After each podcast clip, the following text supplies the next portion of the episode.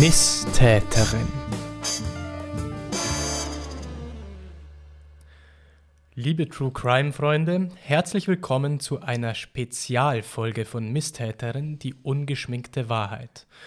Wir erscheinen ja normalerweise zweiwöchentlich, schieben aber heute noch eine Folge ein. Wir besprechen hier, wie ihr wisst, wahre Verbrechen, die von oder an Frauen verübt wurden und mein Name ist Alexander Eigner und mir gegenüber sitzt meine Frau Lisa Eigner. Ja, was ist denn jetzt der Grund für unsere Sonderfolge? Ja, also es ist tatsächlich so, es gibt einen Fall, der mich schon eigentlich sehr lange beschäftigt hat. Ich habe mich als, man muss ja dazu sagen, ich habe ja schon sehr früh mich angefangen mit True Crime zu beschäftigen, weil es mich sehr gefesselt hat. Demnach habe ich damals schon sehr viele Dokumentationen online geschaut und auch unter anderem zu diesem Fall. In der letzten Woche allerdings hat mich dieser Fall, man möchte fast sagen, heimgesucht. Also egal, wo ich hingeschaut habe, kam der, sprang der mir ins Gesicht und dann habe ich mir gedacht, naja, jetzt müssen wir da was dazu machen, denn es hatte sich ein Hörer gewünscht, dass wir uns damit auseinandersetzen. Auf einmal hatte ich dann den, die neue Ausgabe vom Stern Crime, wo das die Titelstory ist und auf Netflix ist nun auch eine Dokumentation zu dem Fall erschienen. Mhm. Also es war wirklich so, als ja, ich habe mich so gefühlt, als würde ich heimgesucht werden von dem Fall. Nun möchte ich ihn auch präsentieren. Es geht um den sehr berühmten und ähm, mysteriösen Fall von Elisa Lam. Wir befinden uns ähm, in den USA, also in Amerika. Elisa Lam ist eine junge Studentin aus Kanada. Wann? Das ist ähm, 2013 hat sich mhm. der Fall ereignet. Genau. Und sie ist eine, also sie ist in unserem Alter, sie ist 91 geboren, also mhm. also genau in deinem Jahrgang. Ähm, sie ist eigentlich allem Anschein nach eine ganz normale Studentin. Sie hat, ähm, ihre Eltern kommen aus Hongkong, ihren Eltern gehört ein Restaurant. Sie war auf Social Media sehr aktiv, insbesondere Tumblr, Tumble. Ich kenne die App kaum, ich habe die nie benutzt. Nutzte sie wie ein virtuelles Tagebuch. Also da hat sie alles gepostet, was sie beschäftigt hat im Leben und hat irgendwie da ihr Inneres irgendwie auch immer ein bisschen verarbeitet im Rahmen der App. Wobei ich habe mir die App so ein bisschen bisschen angeschaut. Ich weiß nicht, hast du die mal benutzt? Ich habe Nein, ich, ich glaube, das ist so wie äh, wie ja Tagebuch schreiben irgendwie so. Ja, mit Bildern und so. Also ja, ich, ich habe es tatsächlich. Blockartig. Ja, genau. Ich war noch nie drauf, aber ich habe es mir im Zuge der Recherche ein bisschen angeschaut. Sie möchte eine Rundreise durch Kalifornien machen. Ja? Und im Zuge dessen kommt sie auch, also sie fängt mit San Diego an und kommt dann nach LA. Am 8. Wie alt war sie da? Sie war, das war, da war sie 22 ungefähr, mhm. also Anfang Mitte 20.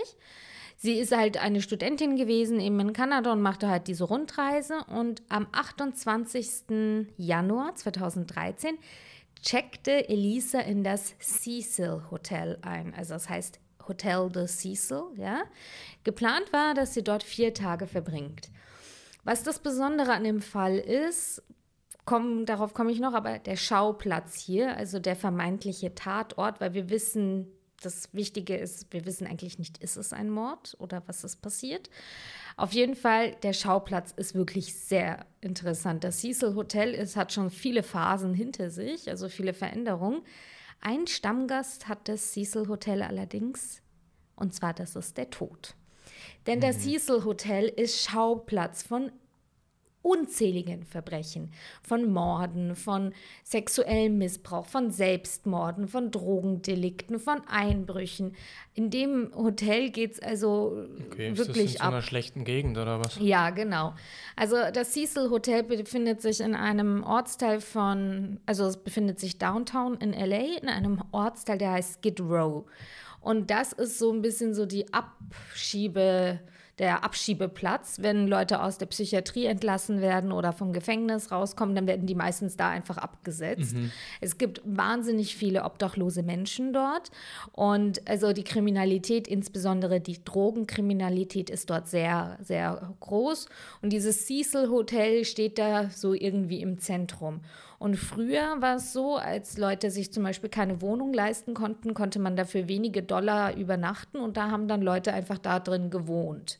Und teilweise ist das jetzt immer noch so. Also zur Zeit, als ähm, unsere Elisa dort war, war es so, dass das Cecil Hotel gespalten wurde in ein ähm, Stay on the Main Hotel, was eher für Jugendliche so gedacht war oder für junge Erwachsene und ähm, das Cecil Hotel, das sozusagen die Stockwerke drüber ähm, ja, in Anspruch genommen und für hat. Für wen war das gedacht? Das war dann eben für die mhm. etwas Menschen aus prekären mhm. sozialen ähm, Netzen. Und es ist so, dass man hat sich aber den Aufzug da noch geteilt. Also der Aufzug wurde von allen, von dem ganzen Publikum des Hotels sozusagen benutzt. Es ist so, es ist kein Luxushotel.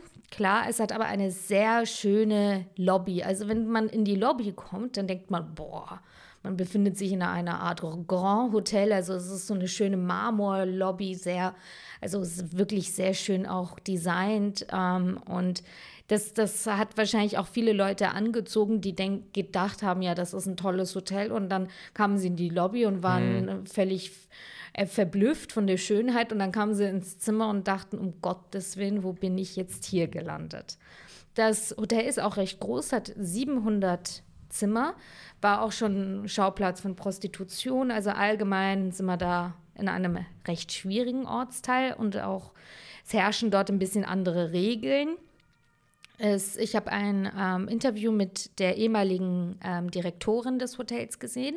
Das würde, da würde man jetzt nicht denken, dass die irgendwie so ein Hotel geleitet hat, das so Schwierigkeiten hatte, aber tatsächlich, äh, weil die sehr, also sehr patent und, und sehr professionell rüberkam, aber sie hat erzählt, dass das ganz normal war, dass da ständig Leute in dem Hotel gestorben sind, sei es mhm. an Überdosis an Drogen oder irgendetwas. Und man hat da dort einmal bis dreimal am Tag die Polizei gerufen. Das hat dazugehört. Mhm. Sie haben aber dann versucht, dem Hotel eine neue Identität zu geben und dann wurde es eben gespalten in dieses Cecil Hotel weiterhin und eben in diesen Teil, der Stay on the Main ähm, war und eben für junge Reisende eher so eine Jugendherberge äh, Persönlichkeit dann hatte. Ja. Eben Elisa ähm, checkt dort ein. Sie kommt in das Zimmer 506. Das ist ein Frauenschlafraum. Also es ist schon wirklich sehr wie eine Jugendherberge.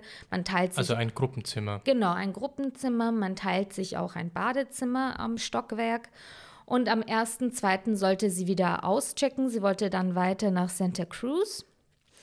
Und dann wird sie eben als vermisst gemeldet. Sie ist nämlich eine Person gewesen, die sich wirklich also kontinuierlich immer bei ihren Eltern täglich gemeldet hat und das hat an dem Tag aufgehört und dann wurde recht schnell klar, okay, wahrscheinlich muss da irgendwas passiert sein und die Eltern sind dann auch nach Kalifornien gekommen und es wurden dann, die Polizei kam dann ins Hotel und wollten das Zimmer sehen mit ihren Sachen und da hatte aber die gesamte Putzkolonne ihre Sachen schon zusammengepackt, denn ihre gesamten Sachen, also Medikamente, Pass, Geldbeutel, Kleidung, Laptop, das blieb alles zurück. Mhm. Und da sie ja auch nicht wirklich ausgecheckt hat, hatte das Reinigungspersonal das alles in so eine ähm, Tasche zusammengepackt und in einen Lagerraum getan, weil das ist normal dort, das Prozedere, das verstaut man dann für 30 Tage. Mhm. Es gab aber auch keine Anzeichen, dass in das Zimmer eingebrochen wurde. Also die Tür war nicht irgendwie beschädigt oder so.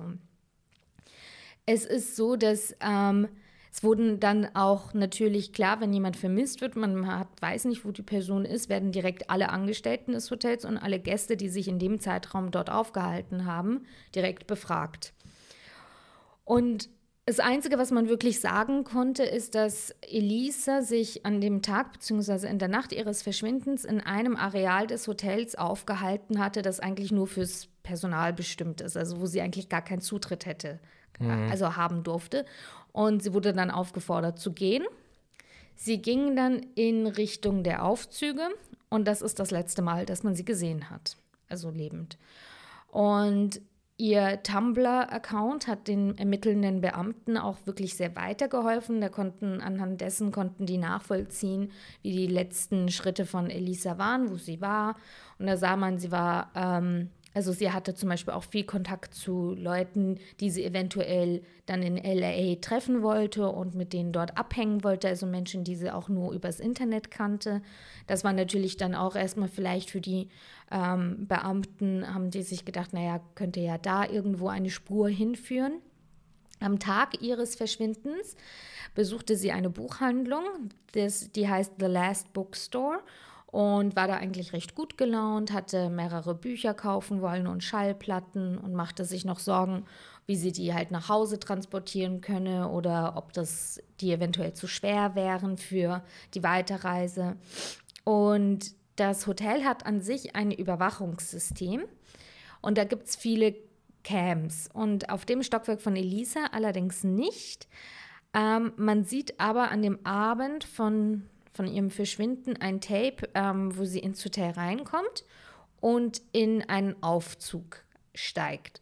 Und dieses Video wird dann von der Polizei veröffentlicht und der Öffentlichkeit zugänglich gemacht, weil sie sich da irgendwie erhoffen, Indizien zu bekommen oder Hilfe von eben der Öffentlichkeit. Und in diesem Video, das ist dann wirklich um die ganze Welt gegangen, hatte innerhalb mehrerer, also weniger einer Woche oder was, schon drei Millionen Klicks. Das hat wirklich, also die ganze Sache um wirklich so diesen Fall zu einem Hype und einem weltweiten, äh, ja, weltweite Besessenheit irgendwie losgelöst. Man sieht sie, wie sie, sie hat einen roten Kapuzenpulli an und ähm, irgendwie so, also Hosen und ähm, hat ihre Brille nicht an. Sie war eigentlich Brillenträgerin und sie geht in den Aufzug. Mhm. Und man sieht, so wie sie sich so ein bisschen runterbückt zu den Knöpfen und alle Knöpfe des mittleren, der mittleren Reihe drückt. Und man sieht also auch so, dass ähm, wie lange der Aufzug nicht zugeht und nicht hinfährt. Dann geht sie einmal raus aus dem Aufzug, schaut sich rechts und links so leicht theatralisch Wann geht um. Sie raus?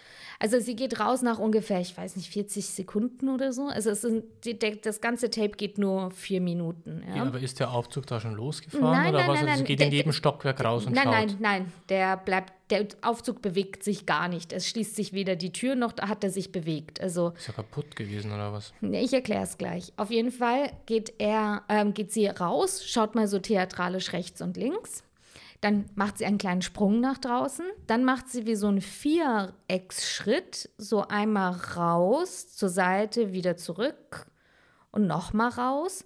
Dann geht sie rein wieder und stellt sich so an die Leiste, auch wo die Knöpfe sind, dass man sie von, wenn man vorbeigeht, nicht sehen könnte. Also da denkt man, sie würde sich eventuell verstecken. Hm. Dann geht sie, schaut sie nochmal raus, schaut nach rechts etwas länger, dann geht sie ganz raus, dann sieht man nur noch ihren Arm, der am Eingang des des Aufzuges irgendwie so da baumelt und jetzt beginnt etwas sehr Komisches. Jetzt fängt sie also an. Es ist jetzt schon sehr komisch. Ja, es ist allgemein ja. schon sehr komisch. Jetzt fängt sie an zu gestikulieren und zwar so, sie verdreht ihre Handgelenke immer so, so, so also ganz komisch. Und man sieht aber nicht, dass da noch irgendwie eine, also ein Gesprächspartner da wäre. Und dann kommt sie wieder rein, dann drückt sie irgendwie alle anderen Knöpfe der, im, im Aufzug. Und dann schlussendlich geht sie raus, verschwindet nach links und wird nicht mehr gesehen. Und danach, so ein paar Sekunden danach, schließt sich die Tür des Aufzugs und der Aufzug fährt los. Und das hat natürlich jetzt also die Leute völlig, was ist da los? Warum, was hat die da gemacht? Und warum ist der Aufzug die ganze Zeit nicht losgefahren? Und erst als sie rauskam aus dem Aufzug, warum ist er dann erst losgefahren? Es gab dann, ich weiß nicht, wie viele Menschen, die dieses Video irgendwie bearbeitet haben und sich überlegt haben, was da los war. Einer kam dann darauf, die ganzen mittleren Knöpfe, die sie gedrückt hatte. Der unterste war der, dass man die Türen offen halten mhm. soll. Und wenn man den drückt, dann, da, dann bleibt der Aufzug einfach zwei Minuten offen, bevor er das nächste Mal wieder losfährt. Mhm.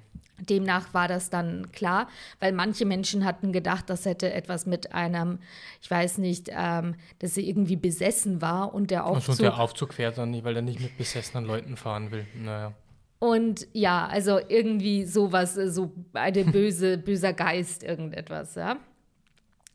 Man kann auf keiner Kamera sehen, dass sie das Hotel nochmal verlassen hat. Also es ist irgendwie sehr naheliegend, dass sie sich zu dem Zeitpunkt, als man angefangen hat, sie zu suchen, noch im Hotel irgendwo Kann man denn hat. das Hotel nur verlassen, äh, wenn man von einer Kamera gefilmt wird? Oder also prinzipiell Ausgänge schon. Ohne also, Kamera? Na, also da, das war, also wenn sie das Hotel irgendwo nochmal verlassen hätte, dann hätte man sie gesehen. Und das hat Hm. man nicht gesehen. Deswegen, also es war sehr naheliegend, wenn sie sich nicht, wenn sie nicht extra irgendwie sich ver versteckt hatte und versucht hatte, irgendwie ungesehen da an den Kameras vorbeizukommen oder irgendwelche toten Winkel ausgenutzt hätte oder irgendetwas. Man hat wirklich, man hatte die Annahme, okay, ist, sie befindet sich noch im Hotel.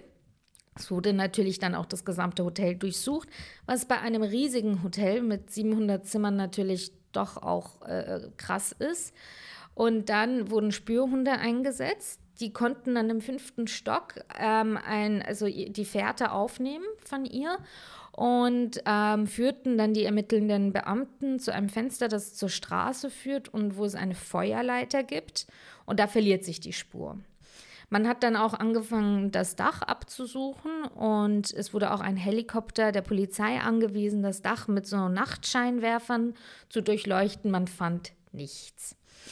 Also man fragte sich immer noch, wo ist sie? Und ähm, 13 Tage nach ihrem Verschwinden ist es so, eben dieses Video wird online gestellt und es geht viral und Hobbydetektive fangen an, ihre Tumblr-Seite dadurch zu forsten und man kam dann auch, zu, also man fand dann auch raus, dass sie anscheinend eine bipolare Störung hatte.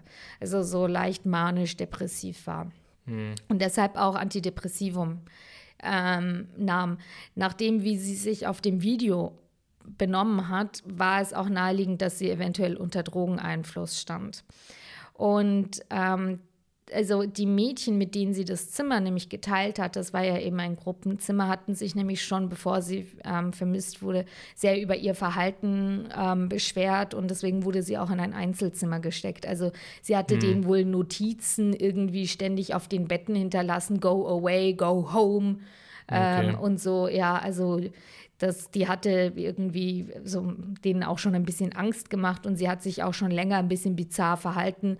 Wir erinnern uns, sie war ja auch an dem Tag äh, in einem Areal gesichtet worden in dem Hotel, wo sie eigentlich als Gast gar keinen Zutritt zu hatte. Also irgendwie irgendwas stimmte da nicht so ganz. Und man hat sich dann das Video nochmal genau angeschaut, was ist da los. Also man hatte dann auch noch gemeint, einen dritten Fuß zu sehen, so an der Kante. Und dann stellte sich raus, war wahrscheinlich nur der Schatten von ihrem eigenen Fuß. Dann, warum versteckt sie sich? Wohin schaut sie? Und also ich habe mir das Video auch mehrmals angeschaut. Ich bin nicht der Meinung, dass sie sich versteckt ist, weil, weil sie ja dann auch aus dem Aufzug rausgegangen ist und dann so äh, sich da im Viereck bewegt hat, dann auch so gestikuliert hat und so. Also auf mich hat das jetzt eher, weiß ich nicht, nicht den Eindruck gemacht, als wäre sie sehr verschreckt.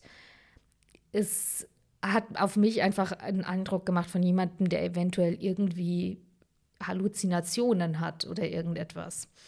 Auf jeden Fall wurde das Auto, äh, das ähm, Video dann sehr begutachtet von von ganz, ganz vielen Menschen, ganz vielen Hobbydetektiven auch im Internet. Und man sah auf dem Video, dass der Timestamp, also dieser Zeitstempel, der mhm. ja immer draufsteht, dass der nicht zu lesen war. Also dass der irgendwie so manipuliert wurde, dass man den nicht lesen konnte. Dann fand man noch raus, dass manche Stellen des Videos verlangsamt wurden. Also gerade so, als sie so gestikuliert hat, hat man gesehen, das war sehr langsam, was es noch bizarrer aussehen mhm. ließ. Man hat dann auch noch gesehen, als der ähm, Aufzug endlich fuhr, beziehungsweise als sich die Tür schloss, gab es so ein, ein, eine Zeitlücke. Also mhm. man hat 15 Sekunden, die Tür fing an, sich zu schließen und dann hat es auf einmal einen Schnitt gegeben, wo man sah, da war die Tür schon viel weiter. Mhm. Und das hat natürlich, also die, die, die ganzen Verschwörungstheoretiker sehr angefacht, weil man sich gedacht hat, naja, warum? Man hat sich gedacht, da wurde etwas rausgeschnitten, wo es eventuell, wo man hätte den Täter sehen können, wo der Täter gezeigt wurde auf dem Video, wo der Täter zu sehen war und das wurde rausgeschnitten. Jetzt ist die Frage, das wurde von der Polizei veröffentlicht, dieses Video. Hm. Wer hat das rausgeschnitten? Es gab ja nicht viel Zeit zwischen dem Zeitpunkt, wo die Polizei das Video, also wo, wo Elisa dann verschwunden war, die Polizei das Video angefragt hat und dann bekommen hat. Also hm. Aber was hätte man überhaupt sehen sollen? Man hat doch auf dem Video gesehen, wie sie den Aufzug wieder verlassen hat. Ja, aber man hätte ja eventuell da, wo es rausgeschnitten wurde, gesehen können, wie jemand anders hinter ihr hergeht. Sie so, verlässt okay. es und dann sieht man jemanden, Aha. der in dieselbe Richtung geht oder so. Also das, das hätte schon jemanden irgendwie, ja, verdächtigen können, diese ganze Sache, ja. Auf jeden Fall ähm, war das halt, also die, die ganze Online-Community der Hobbydetektive und es gibt ja mehrere Fälle, die die Leute wahnsinnig entfachen auf diesen Plattformen wie Reddit oder so. Also ich habe da auch mal, bin ich ganz am Anfang meiner True Crime ähm, Obsession habe ich da auch manchmal ein bisschen reingeschaut, aber man verliert sich dann irgendwann mal komplett. Also man, man hat dann, glaube ich, auch am Ende keinen klaren Blick mehr. Es ist wie bei Alice im Wunderland, wenn man da in diesen Kanickel, in dieses Kanickelbau da runter springt und nicht mehr irgendwie die Realität ein bisschen aus den Augen verliert. Auf jeden Fall ist es aber so, ähm, 19 Tage nachdem Elisa verschwunden ist, gab es Beschwerden in dem Hotel. Die, ähm, es gab ja immer noch Gäste, die dort wohnten und man hat sich beschwert, dass kein Druck auf der Leitung des Wasserhahns war. Und auch wenn das Wasser, wenn man das Wasser aufgedreht hat, kam es trüb und bräunlich verfärbt aus der Leitung. Und der Hausmeister ging aufs Dach, ging zum Wassertank, öffnete eine kleine Luke und sah da, dass Elisas Leiche in dem Tank, also trieb, ja. Und ähm, er erzählte, sie war weiß wie ein Geist und sie trieb auf dem Wasser mit dem Gesicht nach oben. Sie war nackt und die Verwesung war bereits fortgeschritten. Ihre Kleidung wurde dann am Boden des Tanks gefunden, also dieser rote Kapuzenpullover, den sie eben anhatte in dem Video. Und das finde ich halt schon auch mega gruselig, muss ich ehrlich sagen. Die Gäste haben dann erzählt, die haben sich äh, mit, mit dem Wasser aus dem Tank ja tagelang noch gewaschen, Zähne geputzt und es sogar getrunken. Also, das, also zwei Gäste haben danach erzählt, dass sie das sehr traumatisiert hat, dass, als sie erfahren haben, dass sie da tagelang Wasser aus einem Tank getrunken haben, in dem eine Leiche drin war. Äh, ja, finde ich auch ziemlich hart. Wobei, wenn das Wasser braun aus der Leitung kommt, weiß ich nicht, ob ich es überhaupt trinken würde. Weiß ich nicht. Ähm, es ist natürlich, es stellt sich jetzt die Frage, wie kamen sie darauf? Ne? Die ähm, Polizei hatte das Dach ja irgendwie überprüft. War sie da schon im Tank oder war sie da noch zu dem Zeitpunkt irgendwo anders festgehalten? Also es gibt, ich weiß nicht, wie viele Theorien. Und die andere Sache ist, wenn sie jemand umgebracht hat. Also wenn man, es gibt unzählige Videos und Bilder im Internet. Es gab diese Feuerleiter, die bis ins 14. Stockwerk hochgeht. Oder und dann gibt es, also das, die Feuerleiter ist wie eine Treppe, Ja. wie ein normales Treppenhaus, das au- außen am Gebäude dran ist. Das letzte Stockwerk allerdings von der Feuerleiter aufs Dach hoch ist wirklich nur noch eine Leiter. Also das kann man nicht als Treppe bezeichnen. Und es ist auch keine Leiter mit einem, also mit so einem Gewinde drumrum, wo man, wenn man runterfällt, Ja. sich da festhalten. Das ist wirklich eine freistehende Leiter. Das heißt, man ist im 14. Stockwerk. Es ist sehr unwahrscheinlich, dass ein Täter sie auf dem Arm gehabt hat und dann noch diese Leiter hochgekraxelt ist. Ganz besonders der Tank, in dem sie gefunden wurde, war einer der hinteren. Es gab vier Tanks und es war einer der hinteren. Und der hätte sie dann auch noch durch diese ganzen Rohre irgendwie durchmanövrieren müssen, was auch schwer gewesen wäre.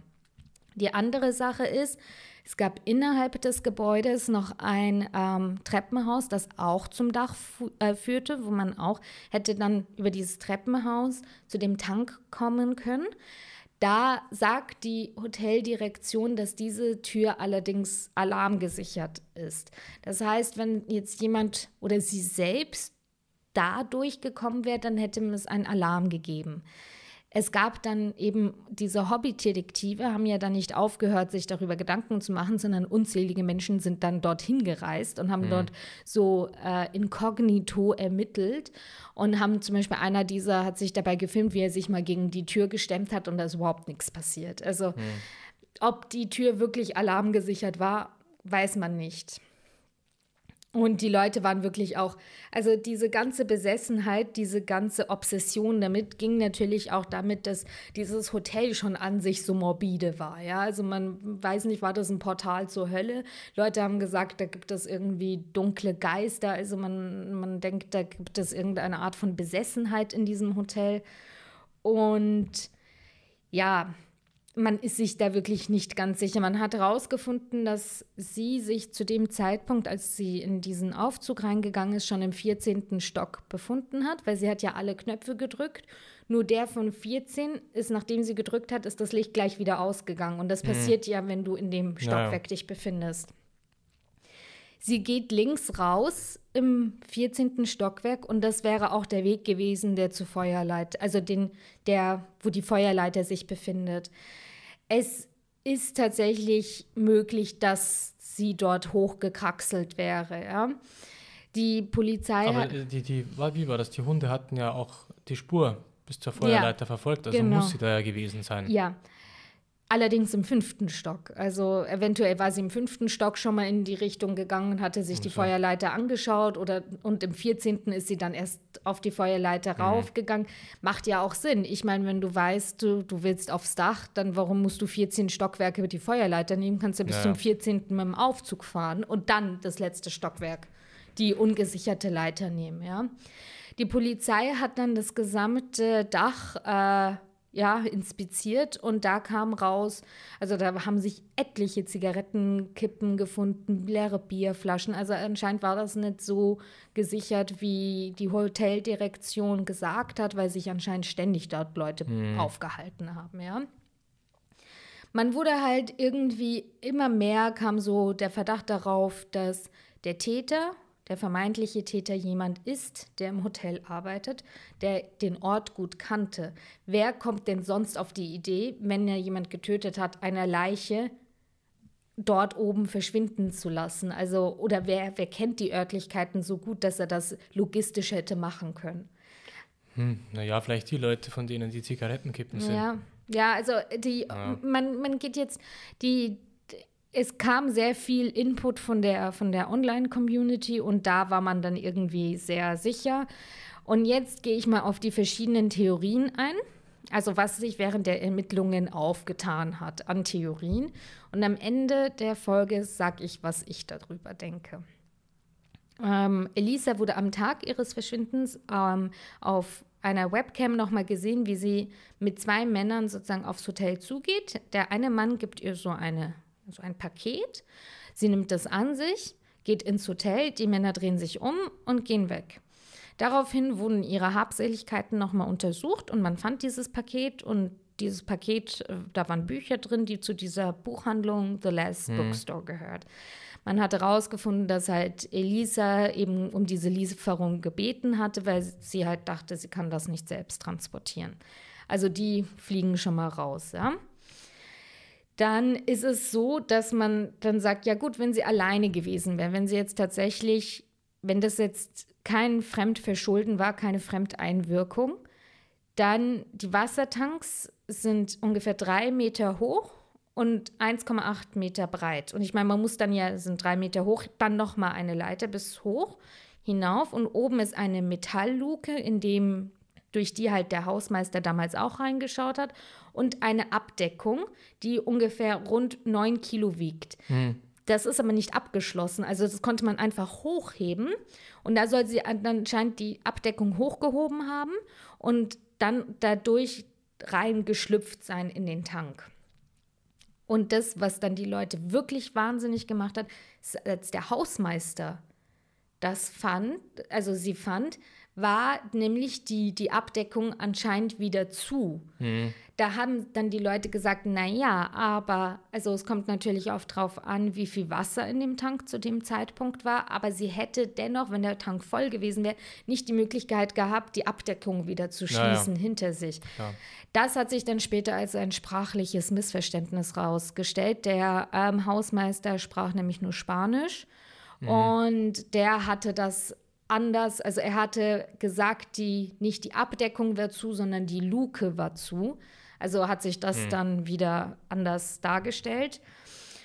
Man hatte weiterhin natürlich die Theorie, dass sie irgendwie auf Drogen war, aber da hat Tumblr, sofern man dem vertrauen kann, auch gleich wieder eine Antwort ausgespuckt. Sie hat dort auch, sie hat da wirklich sehr ehrlich geredet, also auch darüber geredet, wie sie ähm, auch wirklich Probleme hat mit, mit ähm, ihrer Erkrankung, also dieser bipolaren Störung und mit den Medikamenten, die sie alle nehmen muss. Aber sie hat dort gesagt, dass sie weder Alkohol trinkt noch Drogen nimmt. Also war halt diese ganze Sache, okay, die war mega auf Drogen und hat sowas gemacht, das, das hat irgendwie keiner so wirklich geglaubt. Was aber manche gedacht haben, ist, dass sie eventuell suizidgefährdet war, weil sie schon auch manchmal Suizidgedanken geäußert hat. Was aber viele auch dann sagen, ist, warum zieht man sich denn bei einem Selbstmord in einem Tank aus? Also das äh, mhm. hat jetzt keiner so ganz nachvollziehen können und ähm, aber bei ihrem Verhalten ist vieles ja nicht logisch nachvollziehbar. Ja, also, ja. ja, ja, natürlich. Ähm, ich habe da zum Beispiel, also am Ende möchte ich darauf nochmal eingehen, warum ich zum Beispiel auch, also da, wir haben viele Punkte, die verdächtig sind. Also, dass das Video bearbeitet wurde, finde ich, ist sehr verdächtig, weil wenn niemand an ihrem Tod schuld ist, warum, mhm. warum bearbeitet man dann so ein Beweismittel? Ja, ja das, das ist so ein bisschen meine Frage. Es ist so, es gab dann natürlich auch eine Obduktion, weil man musste dann auch klarstellen, sie wurde ja auch nackt gefunden, gab es da eine Art von sexuellen Missbrauch. Das ist ja das Erste, wenn du ein Opfer findest oder wenn du man findest und die Person ist völlig nackt, dann ist das sehr naheliegend. Ja, man muss ja sowieso die Todesursache ja. feststellen. Ist ja nicht geklärt, ja. dass sie ertrunken wurde, das muss ja. man ja erst. Genau. Sie war mittelgradig verwest und es ist, also es gab, also der Gerichtsmediziner hat ein, ein Interview gegeben und am Ende dieses Interviews wusste man genauso viel wie am Anfang. Also man konnte den Todeszeitpunkt nicht äh, bestimmen, man konnte nicht bestimmen, was genau passiert ist. Es gab keine Brüche, keine Strangulation, keine Schusswunden, keine Anhaltspunkte für sexuelle Gewalt. Man hat im toxikologischen Bericht keine Drogen gefunden. Das Einzige, was man gefunden hat, ist, dass ähm, Elisa ihre Medikation nicht so eingenommen hat, wie sie hätte sollen. Sie hatte mhm. zu wenig davon in ihrem Organismus. Das heißt, dass sie wahrscheinlich eben Medikation entweder in einer geringeren Dosis als verschrieben genommen hat oder ein paar Tage vorher abgesetzt hat. Mhm. Was bei Menschen mit, mit ähm, einer solchen Erkrankung zu einer Psychose führen kann, was mhm. natürlich ihr bizarres Verhalten sehr erklären würde dass sie sich mitten in einer Episode befunden hat. Es wurden aber trotzdem, also die, die Online-Community ging los, es kamen die Verschwörungstheorien an, an die Oberfläche. Und jetzt muss ich sagen, jetzt sind zwei Sachen, die mir wirklich Gänsehaut verpassen. Also zwei Sachen finde ich so mega strange an diesem Fall. Es gab mal eine Produktion, einen Film, der heißt Dark Water. Das war eine japanische Produktion, die wurde dann aber nochmal, ähm, gab es ein Remake ähm, in, in den USA. Und es geht um eine Mutter und eine Tochter, also Tochter ist vielleicht vier oder fünf, die ziehen in ein heruntergekommenes Gebäude. Und die, das Mädchen in dem Film trägt die ganze Zeit auch so eine rötliche Jacke mit so einer Kapuze. Mhm. Und da gibt es auch ständig irgendwie Probleme mit, mit dem Leitungswasser, das ist braun. Und dann geht die Mutter mal aufs Dach und findet ihre Tochter ertrunken im Wassertank. Also es ist so irgendwie so völlig komisch. Ich, und das, der ja. Film kam ein paar Jahre raus, bevor die, die Elisa, bevor das passiert ist. Man hat dann gedacht, vielleicht war das ein Killer, der diesen Film nachgeahmt hat. Mhm. Irgendwie. Das nächste, und das finde ich tatsächlich, das finde ich das Komischste ein paar Tage nach ihrem Verschwinden gab es einen Tuberkuloseausbruch in diesem Viertel, also in Skid Row. Mhm. Und nach ihrem Leichenfund. Und der Test, den man benutzt weltweit, um Tuberkulose zu identifizieren, heißt LAM-ELISA-Test. Also L-A-M. Mhm. Bindestrich Elisa. Und das ist genau ihr Name, nur andersrum. Und es ist mhm. wirklich sogar dieselbe Schreibweise. Also okay. es war wirklich, das, das war zum Beispiel sogar für mich so. Also da habe ich mir so, ich bin ja sonst eigentlich so ein sehr straighter, sehr, äh, ich lasse mich nicht schnell von irgendwelchen Theorien umschmeißen, aber da, das war sogar mir ein bisschen zu. Aber was wow. soll diese Theorie besagen? Die Theorie soll besagen, dass Elisa eine biologische Waffe war, weil man wollte nämlich, also da, tatsächlich hat sich zu dem Zeitpunkt wollte man dieses Viertel so ein bisschen gentrifizieren. Also man wollte das so ähm, ja. neue Bauten, es sollte etwa, also man wollte eigentlich diese Obdachlosen wahrscheinlich loswerden irgendwie. Und man soll, da sollten halt jetzt kultige Bars und ich weiß nicht was mhm. äh, erbaut werden und die waren halt dann im Weg. Und man, es gab dann die Verschwörungstheorie, Elisa sei eine biologische Waffe, um die Obdachlosen zu identifizieren. Und wie, witziger. Wie soll man die da identifizieren? Äh, in, infizieren meine ich natürlich. So. Infizieren. Und witzigerweise war es ja wirklich so, dass die, ähm, da wo sie studiert hat, an der British Columbia University in, in Kanada, das hatte ein sehr bekanntes Tuberkulose-Programm ähm, dort. Also die haben da sehr viel. Ähm, ja über ähm, ein Forschungszentrum für Tuberkulose gehabt, ja. Mhm. Und dann gab es eben die Theorie, also sie war die biologische Waffe, deswegen wurde sie dorthin geschickt mit ja, Tuberkulose. Wenn sie denn Tuberkulose hatte. Ja, und, und sollte, das wurde nicht, also das wurde, das war eben eine Verschwörungstheorie. Das Ach war so, jetzt nicht Teil okay. der, der, äh, des, der Gerichtsmedizin. Und ich glaube, als diese Verschwörungstheorie rauskam, war sie schon auch beerdigt. Also man hätte das nicht nachhinein ja, jetzt. Aber ich glaube, man hätte das wahrscheinlich gemerkt, wenn jemand mit Tuberkulose auf dem, auf dem ähm, Tisch ja. liegt. Ja, auf jeden Fall war dann halt das, ja, warum wurde sie, aber warum war sie dann tot? Und dann hieß es ja, die Regierung hätte sie dann eben ausgelöscht, weil sie so zu viel wusste. Das, was ich halt wirklich krass finde an der Sache, ist, dass halt wirklich da es ein riesen Tuberkulose-Ausbruch gab, kurz nach ihrem Leichenfund und dass dieser Test wirklich genauso heißt wie sie und wirklich auch noch dieselbe Schreibweise. Das fand ich jetzt wirklich, also das war für, sogar für mich ein bisschen zu komisch. Dann gab es das nächste, The Last Bookstore, wo sie war. Im Impressum steht eine Postleitzahl, also wo sozusagen das Hauptding der dieser Kette ist. Und wenn man diese Postleitzahl auf Google Maps eingegeben hat, wurde man zu einer Stadt namens Burnaby in Kanada weiter geschickt. Und da gibt es ja immer diese Stecknadeln sozusagen. Du gibst eine Postleitzahl mhm. an, zeigt dir eine Stecknadel. Und wenn du weiter rein scrollst, dann siehst du immer weiter. Diese Stecknadel führte direkt auf den Friedhof der Stadt, wo Elisa begraben liegt. Also es, hm. es, es war wirklich wie ein Haufen an verrückter Geschichten. Man sagte dann, das ist wirklich so ein diabolisches Hotel, es spukt dort. Also das nächste. Wir haben dann noch einen ähm, Death Metal Musiker, der Morbid heißt. Und der hat sich dann auch im Cecil Hotel, im Cecil Hotel be befunden. Und der hatte halt ganz viel, also er sagt, das ist Kunst, aber der hat halt ganz viele so, ähm, ja, Lyrics über Tod und Gewalt und so sehr, äh, heißt ja auch Morbid. Und der sei anscheinend kurz vor ihrem Tod dort gewesen und er hatte einen Song geschrieben, I will let your tender remains rest in the deep cold ocean, where no sound and screams will ever be heard. I'm thinking China. Ganz komisch. Und ja. dann haben natürlich die Leute wieder gesagt, ja, ne, ihre Eltern kommen ja aus Hongkong, sie hat ja asiatische Wurzeln, das ist ja alles irgendwie das. Und also die, da ging es dann los, da kam dann wirklich wie so eine Hetzjagd auf den. Also mhm. man hat dem gleich äh, gesagt, du hast sie umgebracht und wir werden dich fertig machen und so. Der hat dann öffentlich ein Video bekannt gegeben, okay, ich äh, habe damit nichts zu tun ja, man kam wirklich nicht weiter. Also ähm, die Online-Community ist auch äh, völlig am Anschlag. Also Menschen, die sie im, während ihres Lebens nie persönlich kennengelernt haben, haben sich sehr emotional involviert. Von ihren Eltern hört man aber nichts. Also gar nichts. Es sind eigentlich die ganzen Menschen aus dieser Online-Welt, aus diesen Plattformen, die auch dann immer gesagt hat, man musste so lange auf dieses toxikologische Gutachten warten und das hat sie alle irgendwie so fertig gemacht und das, das war, also man hat da gemerkt, wie sehr diese Menschen von diesem Fall und von ihrem Schicksal irgendwie berührt waren.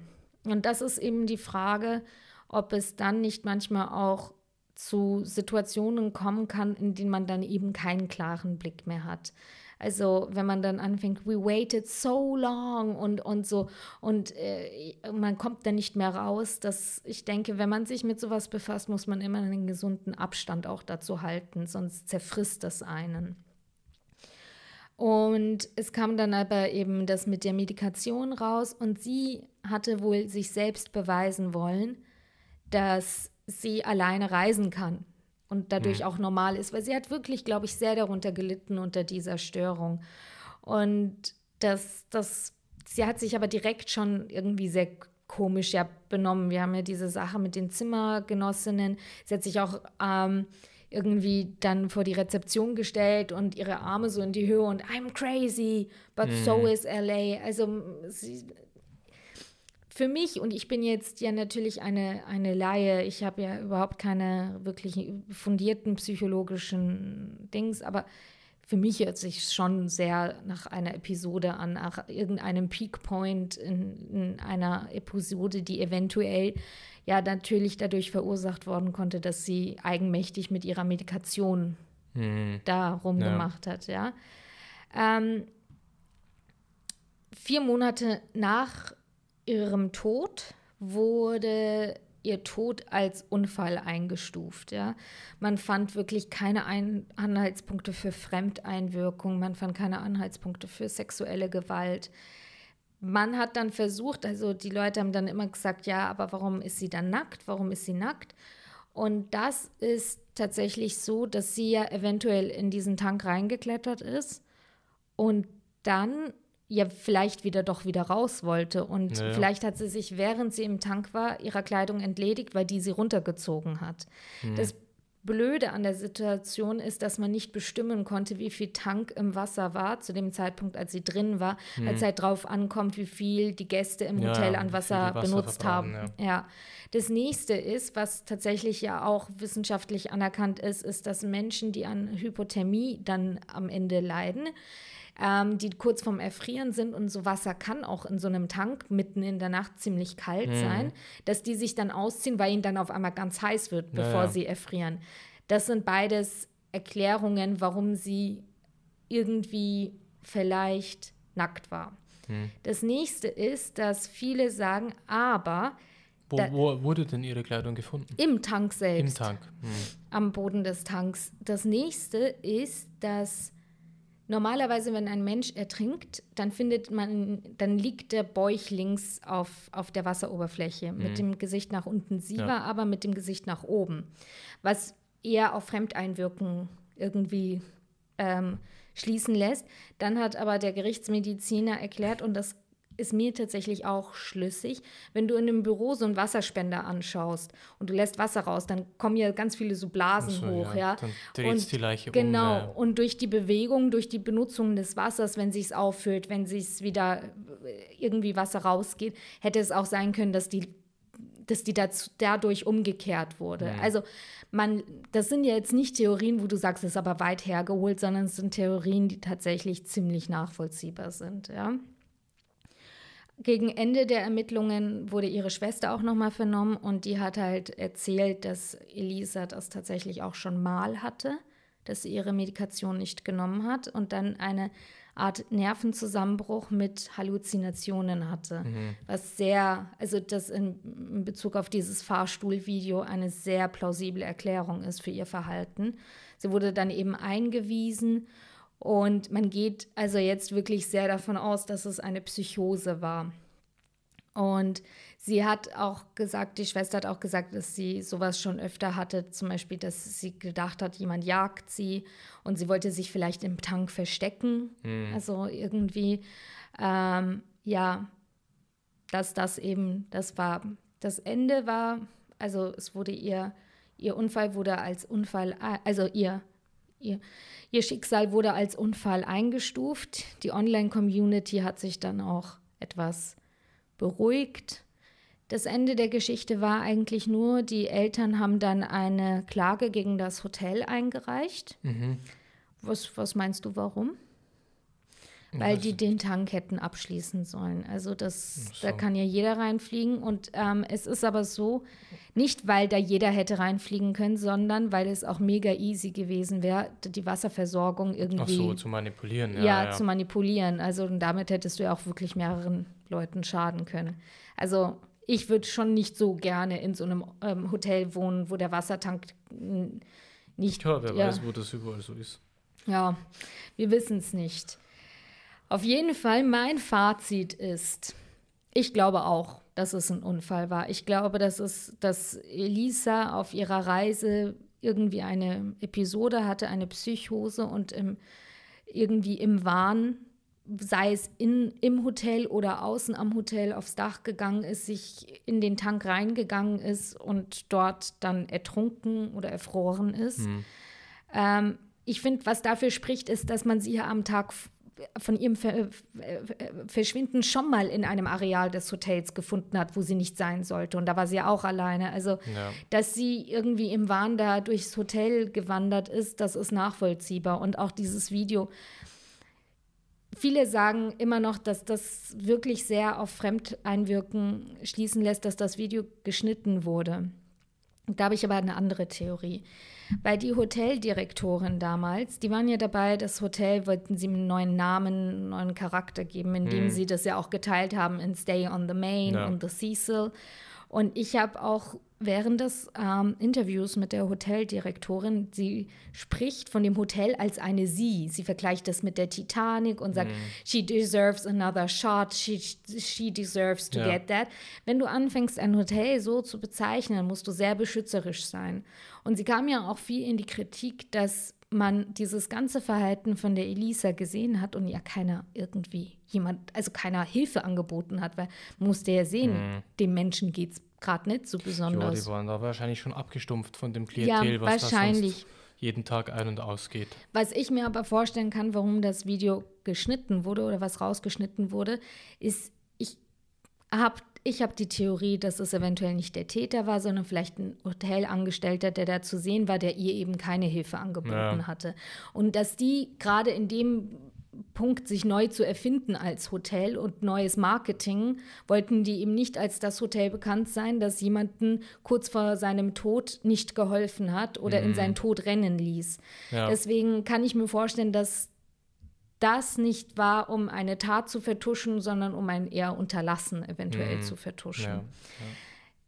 Genau, also meiner Meinung nach befinden wir uns hier in einem Fall von einem tragischen Unfall und der halt einfach sich an einem so bizarren Ort abgespielt hat, dass das ist wirklich mir graut. Also das, das könnte mhm. wirklich aus dem düstersten Horrorfilm sein. Was ich aber noch dazu sagen möchte, ist, ich meine, du und ich, wir befassen uns jetzt auch mit Fällen und es gibt genügend Menschen auf der ganzen Welt, die das irgendwie als wahnsinniges Hobby haben.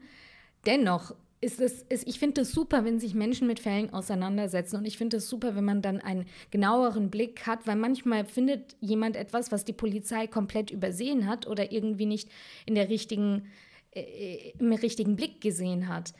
Aber wo ich dann denke, das geht nicht, ist Selbstjustiz. Und nicht Selbstjustiz meine ich nicht damit, dass man mit einer Knarre auf irgendwen losgeht, den man für schuldig hält, sondern auch Selbstjustiz im, im, im Sinne von online, dass man dann jemanden irgendwie, ich weiß nicht, mit hunderttausenden Nachrichten bombardiert und ihm sagt, er ist ein Mörder. Das zählt für mich auch schon zur Selbstjustiz. Was halt mit diesem Sänger eben war, der dann kurz davor war, sich selbst umzubringen.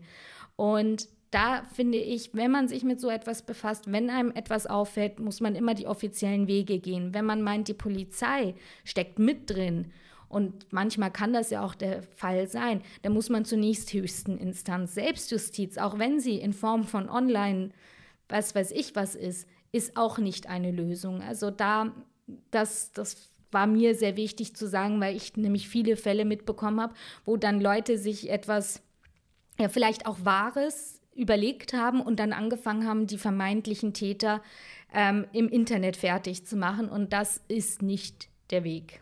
Das wollte ich nur noch sagen zum Ende unseres sehr düsteren Falls, der jetzt eine Special-Sendung erhalten hat.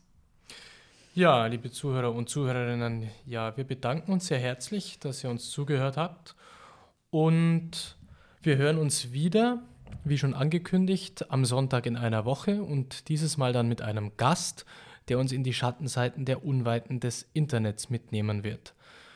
Ja, falls ihr uns auf Apple Podcast hört, würden wir uns sehr über eine kurze Rezension, fünf Sterne und natürlich auch ein Abo von euch freuen. Dasselbe gilt natürlich auch für unsere Hörer auf Spotify oder den anderen Plattformen, auf denen wir vertreten sind. In diesem Sinne wünschen wir euch ein erholsames Wochenende und hoffen euch zur nächsten Folge wieder als Hörer begrüßen zu dürfen.